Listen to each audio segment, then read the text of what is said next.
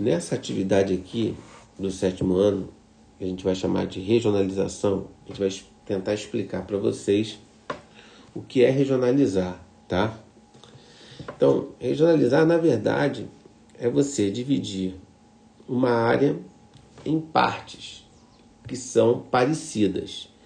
Então, você tem uma área grande e você divide ela em partes menores e cada parte dessa a gente vai chamar de região, tá? E como é que eu divido isso? Eu posso dividir sempre através de algum critério que eu venha criar, tá? Normalmente esses critérios eles são da ordem física ou natural, ordem ou da ordem humana ou social. O que seria a ordem física ou natural? Ah, vou regionalizar através do tipo de plantas, ou do tipo de florestas, ou do tipo de elevações. Isso seria é, ordem físico-natural. Já a ordem humana está relacionada basicamente sobre questões culturais e econômicas. A parte da cidade mais rica, parte da cidade mais pobre, eu estou dividindo em relação à questão econômica. Tá certo? Então, é um outro critério que a gente pode utilizar. Esse critério escolhido, ele vai ser importante para você poder dividir as suas regiões dentro do espaço geográfico. Tá certo?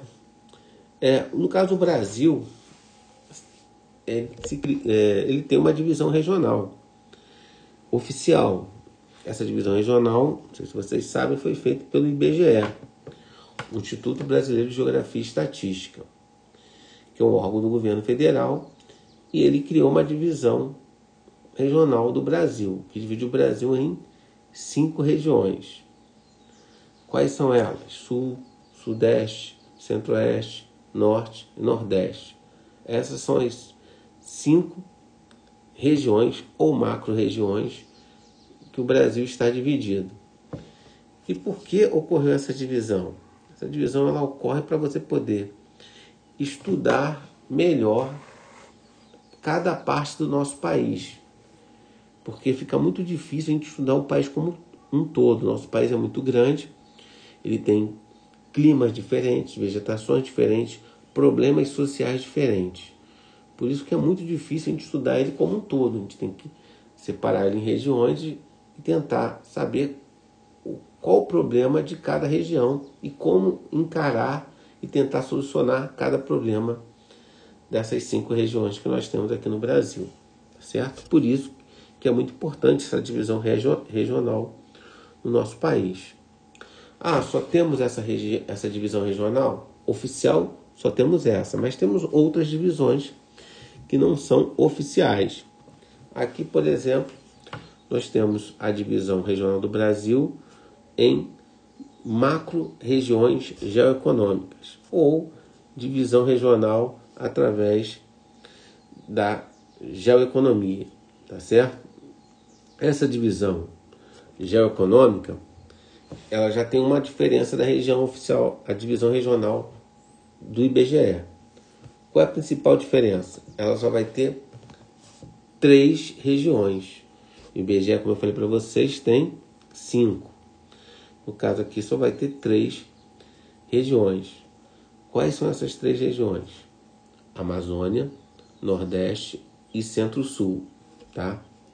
Só vai ter essas três regiões. Quem idealizou essa divisão regional foi o geógrafo Pedro Pinchas Geiger. Ele que vai adotar esse critério. Então, o Geiger adotou o critério de dividir o Brasil em três regiões, tá? Qual por que ele quis ele dividiu apenas em três? Porque ele, na verdade, utilizou o aspecto econômico e histórico principalmente, tá? E qual seria a principal diferença entre a, a divisão regional do IBGE e a divisão geoeconômica do Geiger, ou Geiger. A principal diferença ela fica em, em relação ao limite das regiões. Se vocês perceberem, a divisão regional oficial do Brasil, ela bate certinho os limites dos estados. Então, se você olhar lá o Pará, ele está todo dentro da região norte. Se você olhar a Bahia, ela está toda na região nordeste, segundo o IBGE. Agora, por exemplo, se eu olhar Minas Gerais, ela está toda na região sudeste, segundo o IBGE. Agora, se eu for na divisão geoeconômica, Minas Gerais, ela, só, ela não está toda na divisão centro-sul. Ela está uma parte na divisão centro-sul e uma outra parte de Minas Gerais está na divisão na, na, na região nordeste. Então você vê uma diferença aí, que seria que essa divisão geoeconômica ela não segue os limites dos estados, diferente da divisão feita pelo IBGE, tá certo? Então, basicamente, essas duas divisões são as mais utilizadas no Brasil, a oficial e essa divisão geoeconômica com apenas três regiões, tá? Aí tem alguns deveres, alguns exercícios para vocês possam fazer, tá? E é só por enquanto.